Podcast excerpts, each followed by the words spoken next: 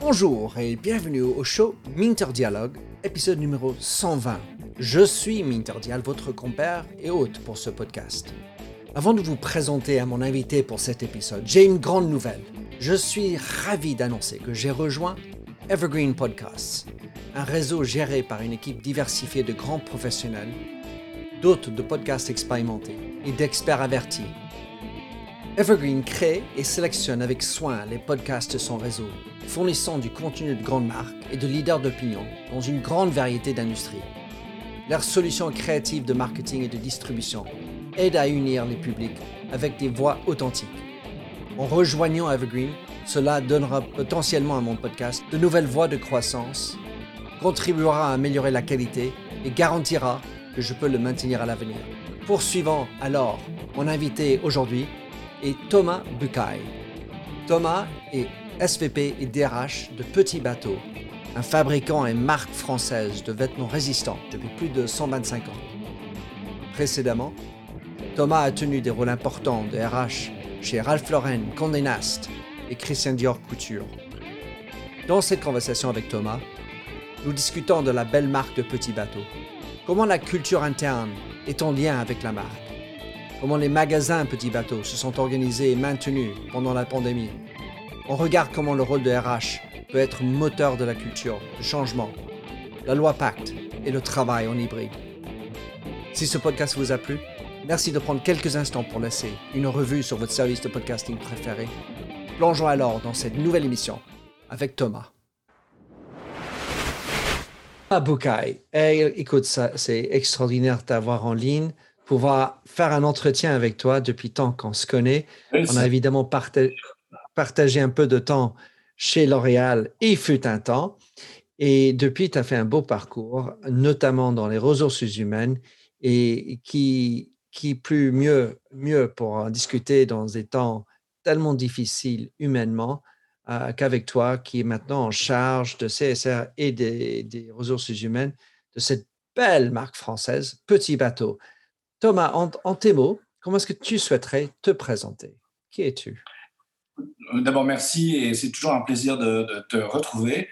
Donc, euh, moi, je suis euh, effectivement en charge des, ressources humaines de Petit Bateau et également de, l'agenda RSE qui est devenu de, de, plus en plus important. Euh, je, suis dans les ressources humaines depuis 20 ans maintenant, avec beaucoup de passion pour développer les, talents et pour faire bouger les organisations. Euh, et auparavant, euh, j'avais effectivement commencé dans le business à l'international chez L'Oréal, belle maison. Donc, préoccupation première, les gens, c'est eux qui font marcher les, entreprises et qui en constituent l'âme, le, sel. Euh, et, avec une préoccupation la plus proche euh, de la réalité des organisations, de la réalité du business possible. Alors, on va commencer avec la marque Petit Bateau, euh, car en fait, c'est une très belle marque. J'ai eu des enfants, je, l'ai regardé, je l'ai acheté, j'en ai encore parce que ça dure chez vous. Mais comment est-ce que tu décrirais la marque Petit Bateau? Bah, Petit Bateau, c'est une, bah, c'est d'abord une maison qui existe depuis 1893, euh, hein, qui a été fondée par une famille et qui, au bout d'une vingtaine d'années, a inventé un produit extraordinaire, euh, moderne, libératoire, qui est la, culotte. Et c'est à ce moment-là que la marque Petit Bateau est née. Il y, a, un peu plus de 100 ans maintenant, euh, parce que pour tous les Français le, connaissent la, petite comptine, maman, les petits bateaux ont-ils des jambes? Et, donc c'est une marque, tu disais, marquée par la durabilité. On fait des produits durables, euh, on est inscrit dans le temps. On, il y a une première famille à diriger Petit Bateau pendant 100 ans. Elle a passé le relais à la famille Rocher. Donc, on a à nouveau un groupe familial. Et, c'est une marque euh, liberté, qualité, durabilité. C'est un peu notre moto. Euh, donc, euh, euh, et, ça nous rend quand même très moderne parce que cette durabilité, le fait que les produits petits bateaux, bah, c'est une expérience que chacun a. Hein. Il se passe de génération en génération depuis des générations. Bah, c'est de l'économie circulaire avant la lettre. Donc aujourd'hui, notre préoccupation autour de, la protection de la planète et, de la connexion des enfants à la nature, elle est complètement naturelle par rapport à, cette, euh, cette souci de durabilité. Alors, pour quelqu'un qui a travaillé dans des groupes comme Condé Nast, L'Oréal, Dior, LVMH, etc., donc tu connais ce que c'est de travailler dans des groupes qui sont cotés. Mm-hmm. Et je voulais savoir comment tu exprimerais l'avantage ou, pas d'être une société privée euh, ou dans, par rapport à la flexibilité de gérer la marque. Alors, incontestablement, alors, incontestablement, le fait d'être inscrit dans un projet euh, de long terme, porté par une famille, incarné par des hommes, c'est un avantage énorme pour une marque. Euh, euh, cela nous permet euh, d'être à l'écoute de notre ADN, d'être à l'écoute de notre client et pas à l'écoute des, des, soubresauts de la bourse. Maintenant, les, affaires que tu as citées, c'est aussi des gens qui s'inscrivaient dans la durée et qui avaient le souci de, construire des marques sur le long terme. Mais avec le groupe Rocher dont fait partie petit bateau, il y a quand même euh, un, grand plus, c'est-à-dire que le groupe Rocher est devenu aujourd'hui euh, le premier groupe français euh, à être une entreprise à mission. Hein. Il y a un nouveau contexte légal qui est celui de la loi Pacte, avec aussi l'ambition pour l'international d'atteindre une certification Bicorp. Qu'est-ce que ça veut dire? Ça veut dire que pour la famille, il faut gagner de l'argent parce que ça, c'est un signe de professionnalisme, c'est une garantie de survie, mais c'est pas euh, pour euh, le, principe ou pour le plaisir, c'est pour remplir une mission qui est de reconnecter les gens à la nature. C'est pour, euh, dès le départ, hein, Yves Rocher a souhaité développer son affaire pour mm, défendre son territoire. Nous, chez Petit Bateau, on est très ancré dans notre territoire troyen. notre métier de la bonnetterie, c'est-à-dire de la maille, de coton, il est très ancré dans notre territoire. Et ça, c'est quelque chose qui est très en phase avec notre actionnariat familial. C'est chouette. Alors, je suppose que tu imagines ça peut-être, en, tout cas vis-à-vis de, mes écrits.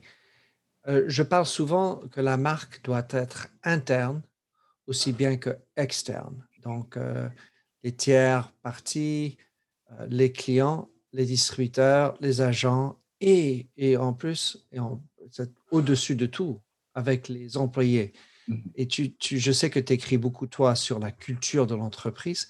Comment est-ce que tu allies la notion de la marque de Petit Bateau et la culture qui y règne?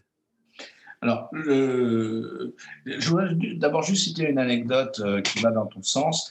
On, a demandé à, un expert externe de nous aider sur euh, euh, notre sourcing de coton et, et la transformation transformation de notre sourcing vers du coton bio, organique. Il est allé interroger euh, nos fournisseurs.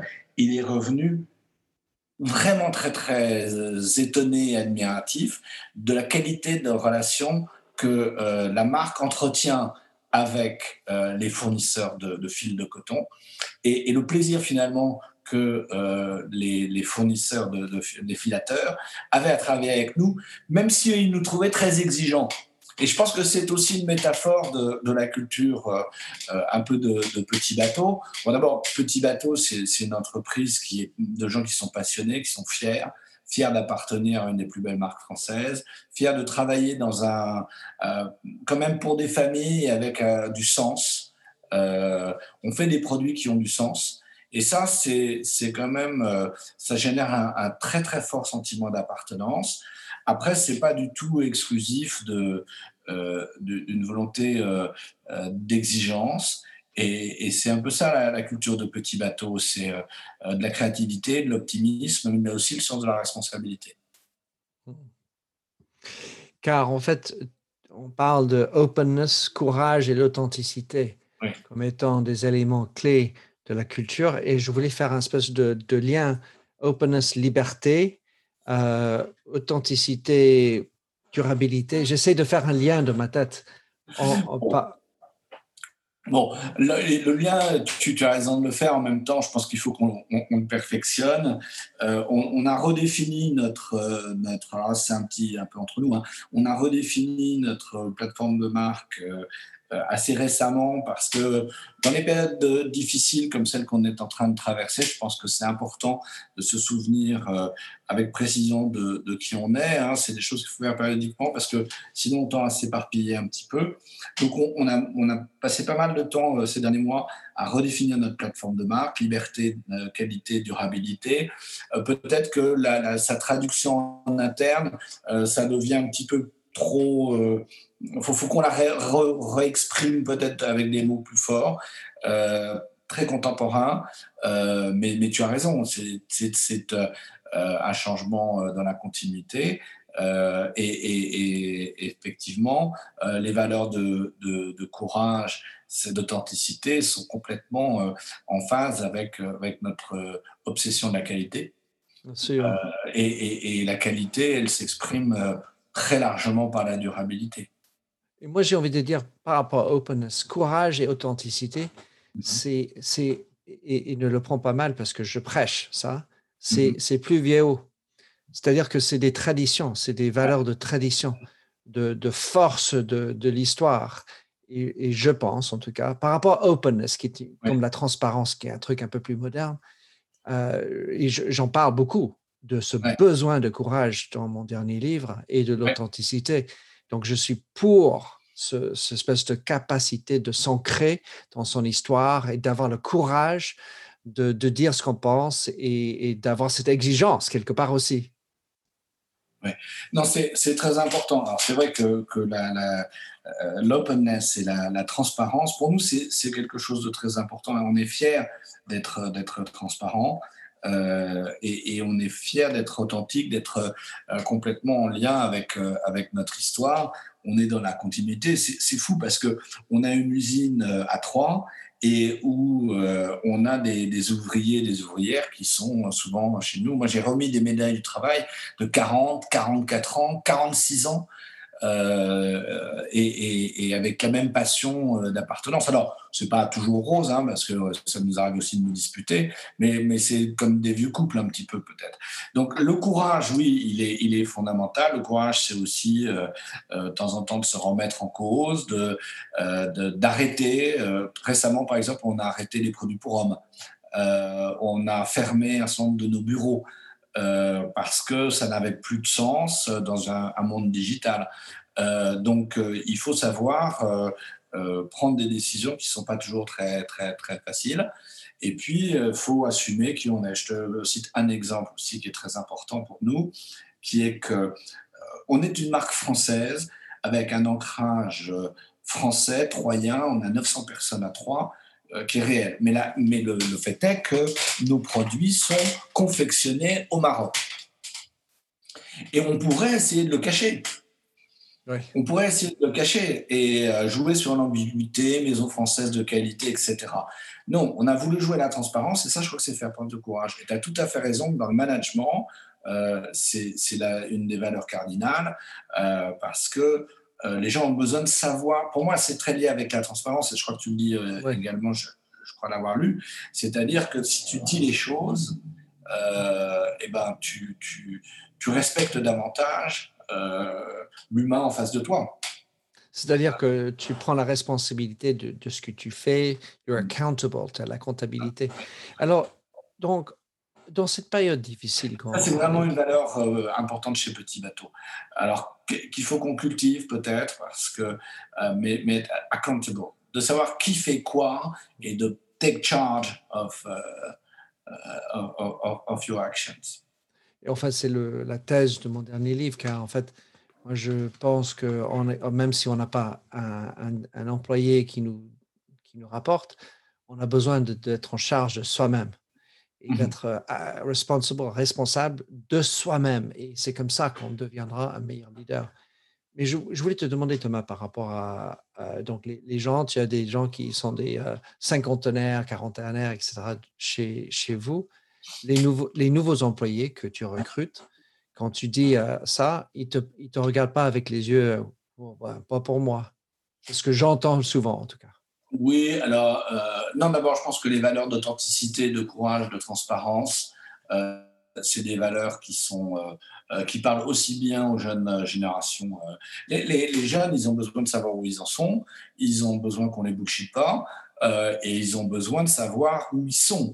Euh, et, je ne parle même pas en tant que citoyen où la valeur de transparence euh, est encore plus forte. Non, en tant que, membre d'une communauté de travail, euh, ils, ont besoin de, d'être aussi, d'avoir le sentiment qu'ils ne sont pas managés, ils ne sont pas gérés, mais qu'ils sont en charge de leur propre carrière.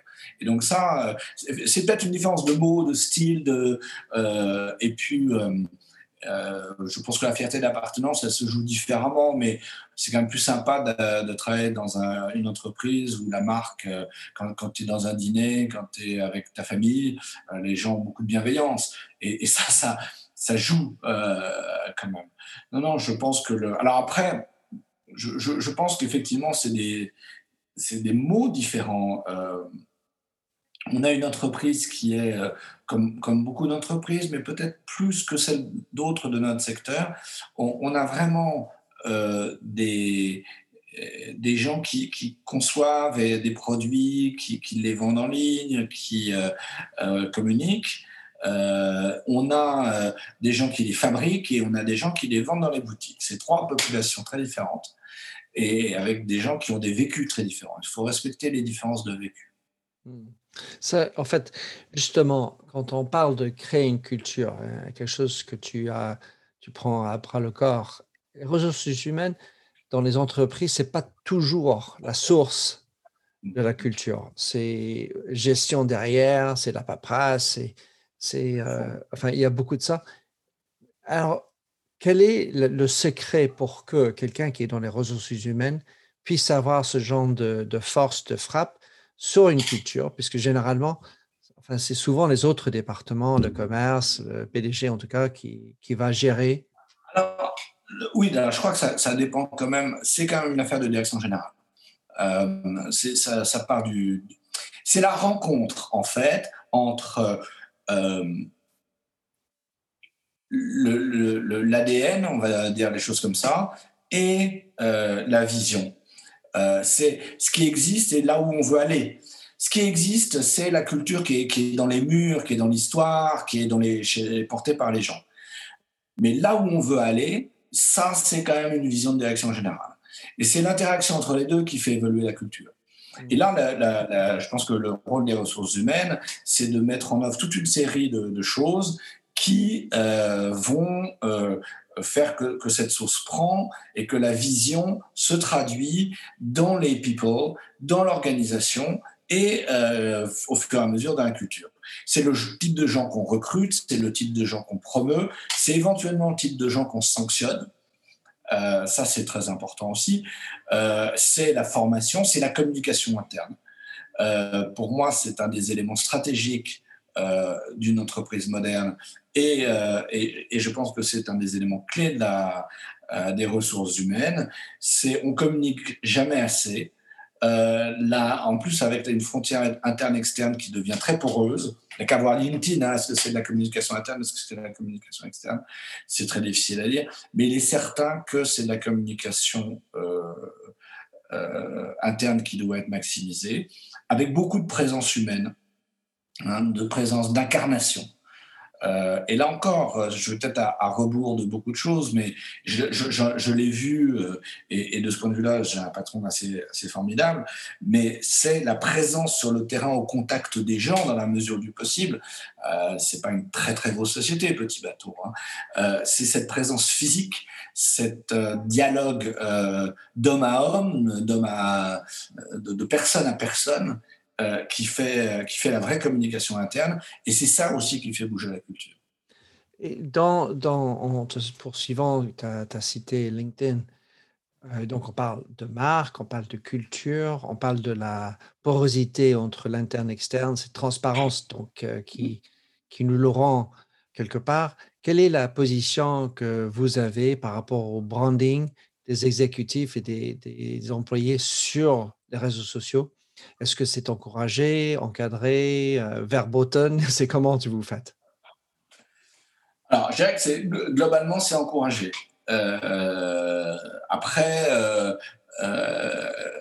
il y a quand même des, limites. Alors, il y a deux types de limites. Il y a une limite pour laquelle on est d'ailleurs connu parce qu'il y a un arrêt de la Cour de cassation qui porte notre nom. tu n'as pas le droit de développer, dévoiler des secrets de l'entreprise sur les réseaux sociaux. En l'occurrence, euh, des photos de la collection qui n'est pas encore présentée euh, au public euh, dans ta page d'amis Facebook qui est ouverte à tous les vents. Ouais, il manquerait plus. Quoi. ah ouais, mais ça a été quand même très compliqué et, ah. et, ça fait une affaire juridique qui, a fait jurisprudence. après, on, on, est quand même, on encourage quand même beaucoup euh, nos, collaborateurs, les membres de l'équipe, hein, à, s'exprimer parce qu'on sait qu'ils comprennent. Alors c'est à nous de les, aider à comprendre euh, ce qui se passe, euh, ce qu'on veut faire, le sens de la marque, mais la fierté d'appartenance est telle que généralement, et il y a forcément un peu des scories, et tant pis, et de toute façon sur les réseaux sociaux c'est comme ça que ça se passe, mais on est tous très encouragés à, à, intervenir, euh, à faire de l'advocacy chacun à notre niveau. Mais ça va pas plus loin que ça, je m'entends. Il n'y a pas de fin d'année bonus ou, point. Écoute, euh, tu aurais pu faire plus sur Twitter, euh, enfin des choses comme ça. Enfin, ça, ne rentre pas dans, dans la gestion, on va dire, des gens. Alors, la loi Pacte que tu as citée tout à l'heure, 2009-19 en France, qui arrive en disant il faut avoir une raison d'être. Et je voulais mmh savoir comment est-ce que ça, est-ce que ça a changé quelque chose pour vous euh, et, qu'est-ce qui s'est passé? Est-ce que ça, est-ce enfin, qu'est-ce que tu en penses de cette loi quelque part? Ah, moi, je pense que c'est c'est absolument fondamental pour une entreprise de savoir ce qu'elle fait et pourquoi elle le fait. Euh, c'est ça qui lui donne euh, du sens, c'est-à-dire qui donne du sens à la communauté et puis qui oriente la stratégie. Euh, la poursuite euh, des résultats financiers à très court terme, ça peut pas fonctionner. On voit les entreprises qui fonctionnent réellement, c'est celles qui ont des stratégies de long terme.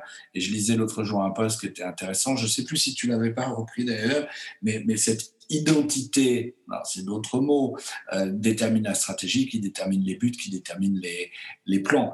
Et, mais si tu n'as pas l'identité au départ, tu, tu n'as pas de boussole. Euh, ça, c'est une première chose. La deuxième chose, et tu gagnes pas d'argent, ou si tu en gagnes, c'est quand même un court terme. Et quand on voit en France les grandes entreprises qui gagnent vraiment de l'argent, c'est des entreprises qui ont su construire un business sur, euh, sur le long terme. Euh, ensuite, en ce qui concerne le groupe Rocher et, et, donc aussi Petit Bateau, c'est l'histoire même du groupe de son fondateur qui est d'avoir créé un business pour sauver un territoire. Euh, et euh, d'avoir inventé la cosmétique végétale avec euh, la conviction que c'est en reconnectant les, gens à la nature qu'on allait les, les, les, soigner et les rendre plus beaux et, et, plus, plus à l'aise. Donc finalement, quand Brice Rocher, le, le, patron du groupe et, le troisième génération de la famille, a décidé avec, avec tout le monde euh, d'être la, première euh, grande entreprise internationale française à, être une entreprise à mission, il a dit on a finalement euh, fait actualiser d'un point de vue utiliser l'instrument juridique, mais, mais on l'a toujours été. Et c'est assez vrai. Et, je le dis avec beaucoup de facilité parce que c'est authentique et, euh, tous les employés du groupe, euh, c'est pas du greenwashing, c'est tout le monde sait depuis toujours que euh, voilà que petit bateau s'inscrit dans la durabilité, que la qualité est quelque chose sur lequel on, ne transige pas. Et alors, chez Petit Bateau, nous, notre raison d'être, c'est connecter les enfants à la nature. Alors, ça peut paraître un tout petit peu plus distendu, si je puis dire, comme rapport. Mais ce qu'il faut voir, c'est que depuis toujours, Petit Bateau a une conception de l'enfance qui lui est propre euh, pour nous, un enfant qui, grandit, qui va, euh, euh, qui va se développer en créativité, en confiance en lui, qui va devenir un, citoyen de, la planète, c'est un enfant qui joue, c'est un enfant qui fait des bêtises, et quel plus beau terrain de jeu que la nature. Donc, c'est à la fois parce qu'on a cette conviction profonde de, de l'importance de la nature pour le développement de l'enfant, en plus le constat qu'il euh, y avait il y a une rupture grandissante, une perte d'expérience de la nature de la part des enfants qui est absolument terrible. Je ne sais pas si toi tu l'as vécu en tant que, euh, comme de famille, mais, mais c'est très net.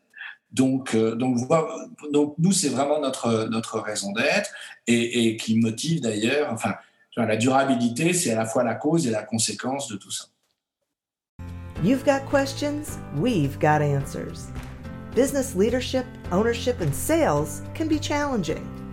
Tune into the Accelerate Your Business Growth podcast to learn from the world's experts.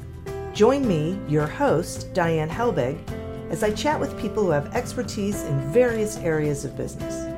You'll enjoy the lively conversations that are focused on providing you with the ideas, tips, and suggestions you need to realize greater success. Get what you need for your business when you need it from the people who have the answers. Accelerate Your Business Growth is part of the Evergreen Podcast Network and is available on Apple, Spotify, or wherever you listen to your favorite podcasts. C'est en effet terrible, ce, cette euh, perdition de, de pouvoir jouer dans la boue, euh, prendre, prendre, des risques, oh là là, de, de, de se faire mal. Car en fait, euh, c'est un bobo et ensuite c'est euh, procès, quoi. C'est ouais, si l'américain là-dedans. Ouais. Je voulais te parler de, des boutiques, euh, car euh, on, a, on s'est parlé juste avant. Un peu, j'ai compris, de toute façon, vous avez boutiques dans les, les pays filiales euh, qui sont propres à vous, avec une, signalisation, une démarcation qui est très notable et, et toujours reconnaissable. J'en ai connu plein, on a plein d'habits, des petits bateaux pour nos enfants euh, dans la famille Dial. Mais euh, dans cette période, évidemment, où on a eu les, les, lockdowns et tout le reste, beaucoup de fermetures, beaucoup de difficultés dans le retail. Comment est-ce que vous avez vécu ça et quelles sont les, perspectives à l'avenir pour les boutiques euh, en total et surtout chez Petit Bateau? Et tu vois, on en a parlé tout à l'heure et à la réflexion, je voudrais d'abord dire qu'on a des équipes fantastiques. Sur le terrain, euh, je me souviens très bien à la fin du premier lockdown, euh, l'envie de s'y remettre, l'envie de retrouver le client, l'amour du produit, la, motivation euh, forte de la part des équipes. Je crois que ça, c'est déjà la première chose c'est quand même des, des, quand on voit le, le stop and go, l'ouverture, le, le, confinement, le déconfinement, ils ouvrent, ils ferment, euh, à tous les niveaux. Ça les, été, protocoles, les protocoles, les protocoles, le gel, le masque. Et les clients qui ne veulent pas s'y plier, et les clients qui veulent s'y plier, et le pass sanitaire. Je veux dire, c'est euh, un métier qui n'était pas facile, qui est exigeant, hein, le, le, retail, euh, mais qui est devenu, euh, que depuis de, de 18 mois environ, euh, très difficile. Donc, euh, équipe merveilleuse, beaucoup de management, beaucoup de proximité, beaucoup de proximité pour avoir justement ce sens de l'adaptation euh, essayer de donner du sens, d'autant plus que, euh, euh, d'une certaine mesure, l'explosion du digital pendant toute cette période pourrait avoir donné l'impression qu'ils sont un peu les, parents pauvres, etc. Donc on a beaucoup travaillé, au contraire, pour avoir une harmonie entre euh, les, différents, les différents circuits. Mais c'est vrai que euh, moi, j'admire beaucoup euh, la manière dont, dont, les équipes ont traversé ces semaines et, euh, et la qualité du management qui les a euh, maintenus motivés. Maintenant, je ne te cache pas que lockdown après lockdown, protocole après protocole, il y a une certaine lassitude. Hein, quand même. Donc, je retiens quand même, pour faire face à ce genre de lassitude, c'est une histoire de proximité, d'effort conscient, de comment garder euh, l'énergie, l'enthousiasme. Mmh, absolument. Alors, on en a profité aussi pour faire beaucoup de formations. Euh, on a euh, fait en sorte que notre nouvelle plateforme de marque, qui est donc la modernisation, hein, c'est pas un changement, c'est pas une nouvelle marque, mais euh, la modernisation qu'on a opérée descende à, l'ensemble des collaborateurs, hein, que ça reste pas un truc de siège. Et, ça, ça a été quand même très très très très apprécié. On a lancé un certain nombre de nouveaux services qui sont aussi le signe qu'on attend beaucoup que, les boutiques restent très importantes pour nous. Euh, et ça, c'était, je pense, aussi très important. Aujourd'hui, on a, on a un service de seconde main euh, qui euh, démarre dans les boutiques. Euh, c'est-à-dire que, en ce moment, il démarre, parce que ça fait quelques semaines, mais il démarre sur le point de départ, c'est les boutiques. Et pour nous, le point de départ, ça reste quand même beaucoup les boutiques. Et, on a mis le paquet sur la com interne, sur la formation, avec des apps dédiées, avec euh, un Facebook interne qui a été, qui a vraiment pris, parce qu'il y a beaucoup de Facebook internes qui prennent pas.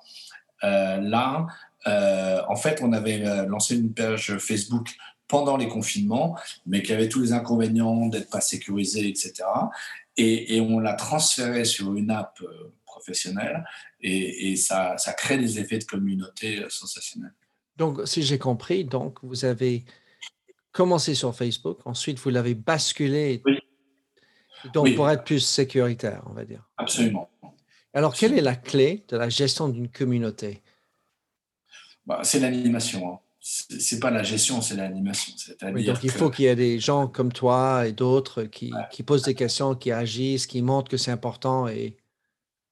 Ah ben et puis avec euh, trouver le bon équilibre entre euh, euh, l'ouverture et, et, la. Enfin, il faut à la fois apporter des informations, mais en même temps le laisser ouvert.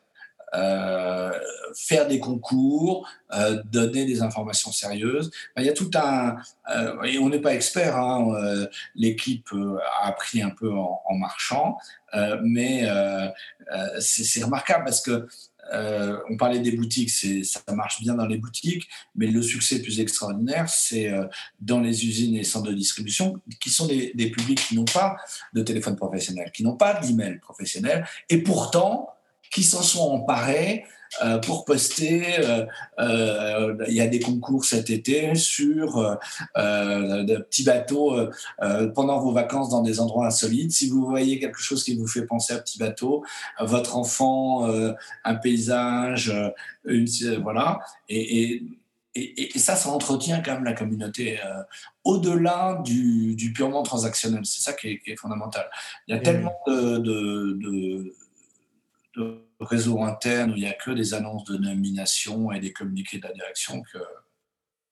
Et, quel est la, le rôle des, dirigeants de petits bateaux sur cette communauté? Est-ce que parce qu'en fait, moi, j'ai toujours pensé, évidemment, ça prend du temps, mais que si le PDG met, y met son nez euh, sur, les, sur cette communauté, euh, ça, ça, porte l'importance.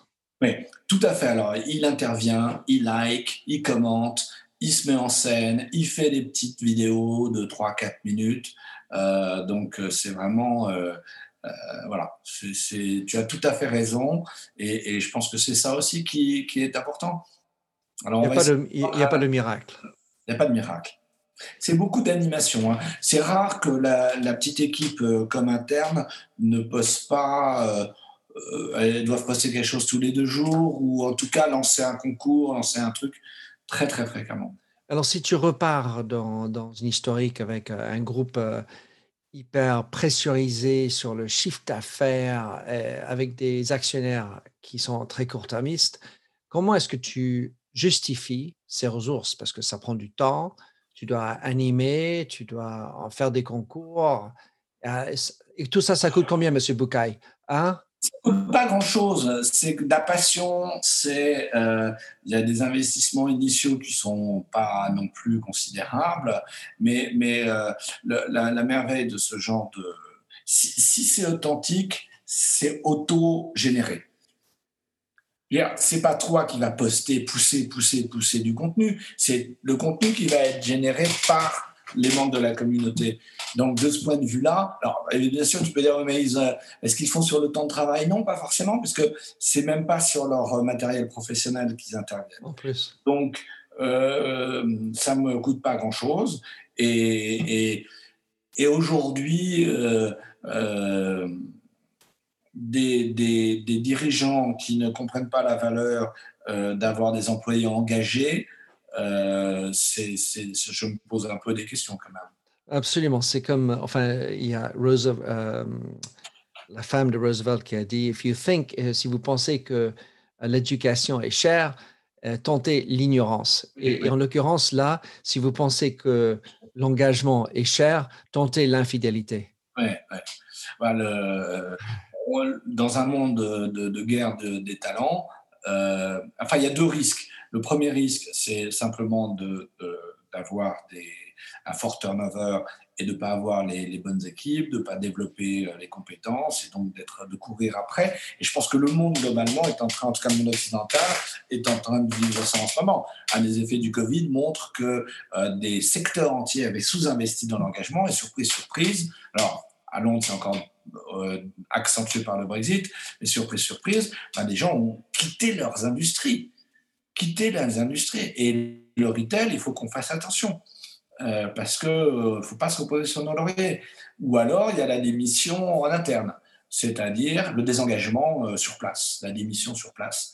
Et ça, c'est aussi un risque qu'on peut avoir dans d'autres types de, communautés, mais, mais c'est ça qu'il faut éviter, parce qu'en fait, tout le monde a du talent, tout le monde est capable d'inventer. C'est, par exemple, dans un contexte industriel, même dans un contexte logistique, nous, les trésors de productivité qu'on est en train de découvrir euh, en augmentant finalement le bien-être de nos euh, collaborateurs, dans, le cadre notamment de la transformation digitale, à la centrale d'expédition, c'est incroyable. Il y a vraiment un cercle vertueux. Et je ne veux pas paraître angélique, mais, mais c'est véritable. Et ça, ça, ça rapporte de l'argent. Oui, oui, et puis enfin, évidemment, j'en parle. Et, donc, je, je, pousse encore plus loin. Je dis que les entreprises devaient enseigner, en tout cas renseigner comment mieux dormir. Oui. Et être perso. Tu, as raison, oui, tu as raison. Et parce que c'est une source de productivité incroyable. Dans, dans, dans, le, juste pour terminer sur les retail stores, j'ai une dernière question après ça, mais sur les retail stores, donc tout le monde dit, dans l'espace de deux jours, on a fait 20 euh, ans de, transformation digitale, etc. plein d'exagérations autour de ça. Euh, mm. en Chine, on voit comment, quand même, qu'on ne parle plus d'omnichannel, on parle de, one channel, enfin juste le client, qui, où elle soit euh, en boutique, en app, etc. Et, évidemment, j'imagine, en tout cas pour Petit Bateau, il y a eu une espèce de ruée sur l'e-commerce parce que magasin fermé et où, euh, en tout cas, euh, la facilité, la convenience, la, sécurité de l'e-commerce. Comment est-ce que vous gérez cette partie-là? Et est-ce que, autant vous mettez de l'importance dans le retail boutiques, comme tu disais, mais en fait, il faut l'expliquer ça aux clients aussi, à moins qu'ils aient envie de. Alors, il y, a plusieurs choses dans, dans, dans, euh, ce que tu dis. Moi, je voudrais quand même noter que euh, même si les gens ont les idées de plus en plus claires sur le one channel ou l'omni-channel, etc., euh, il y, a beaucoup d'investissements et beaucoup de, travail organisationnel derrière. Hein. Euh, et nous, on a eu la chance d'en faire des gros investissements avant la crise. Mais pour faire de l'omnicanal, ça ne se décrète pas, surtout pour des legacy companies, parce que si tu démarres à zéro, c'est facile, par exemple, si tu es digital native, d'ouvrir des boutiques et d'avoir one stock.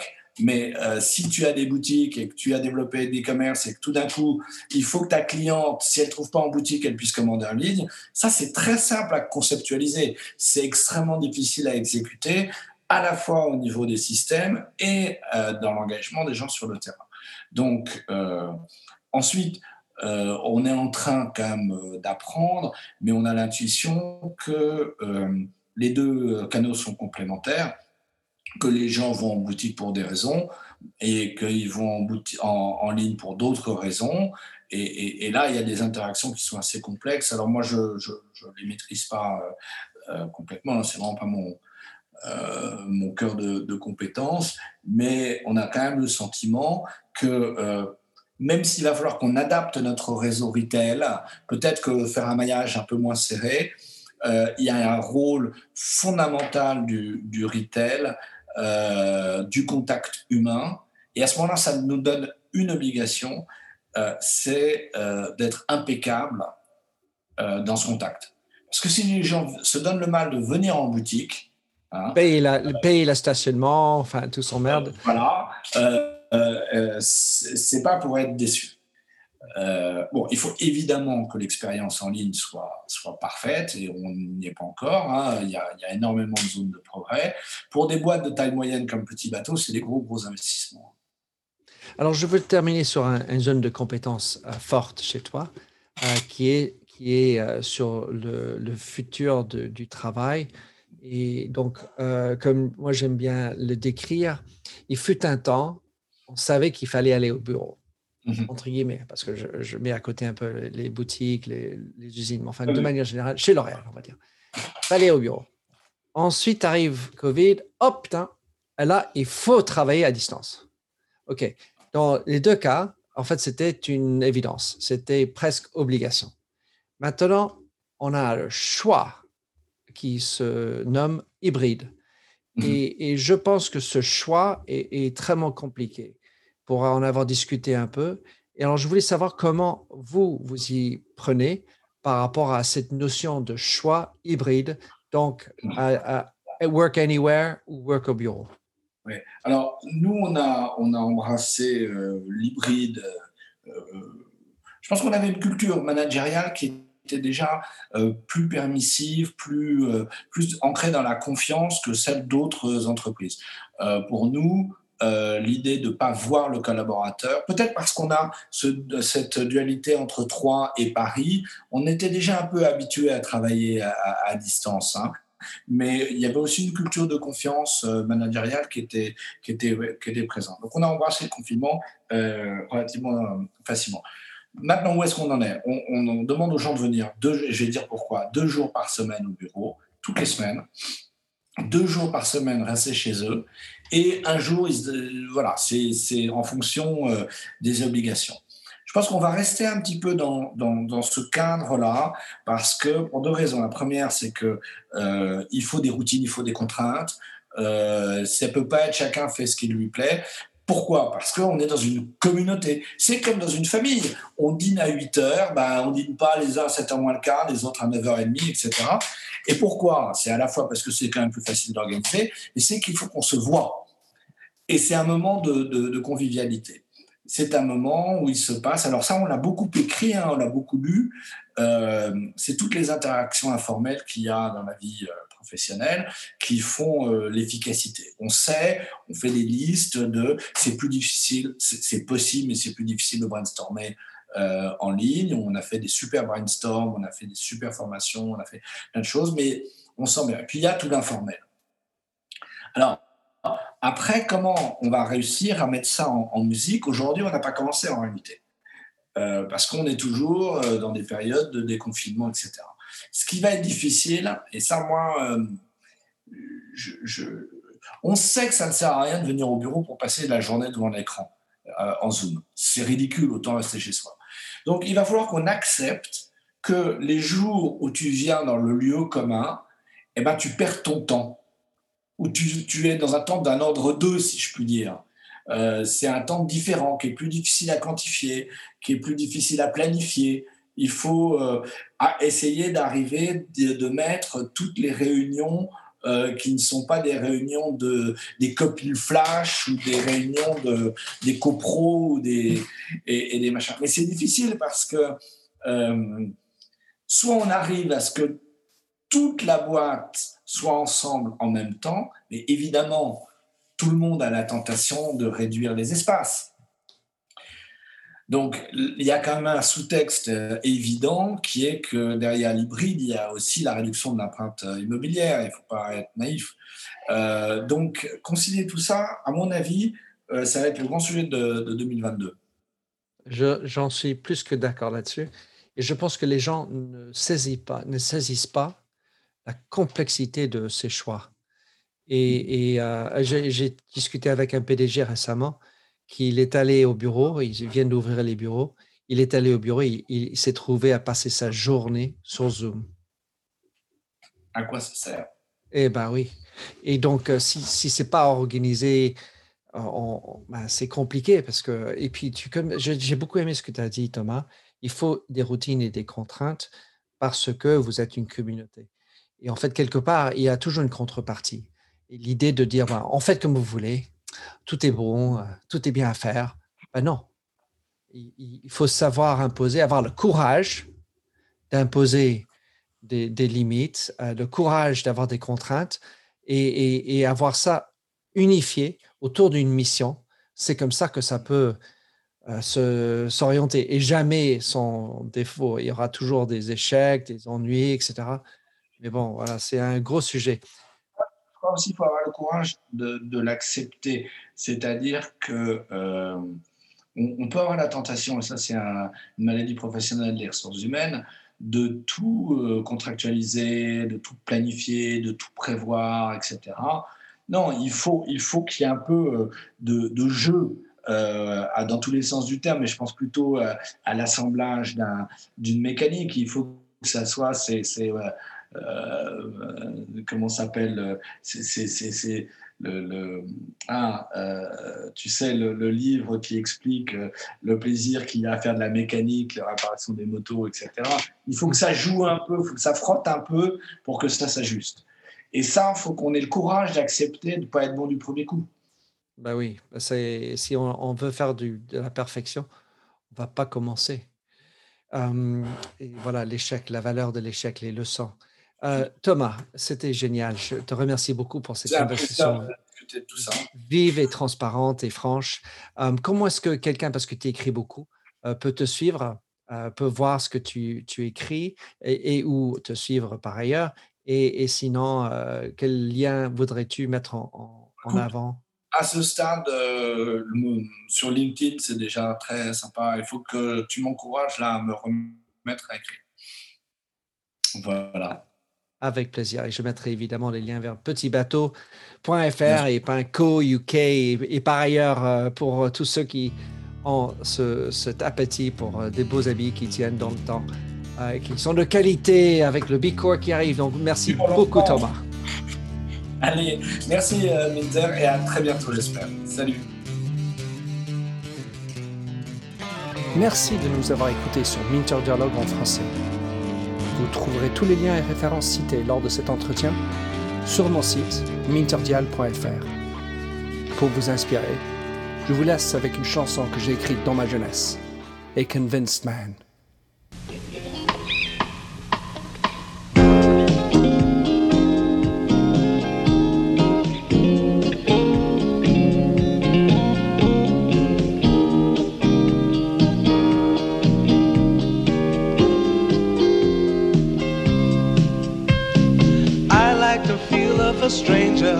Tucked around me, precipitating the danger to feel free. Trust is the reason, still I won't toe the line.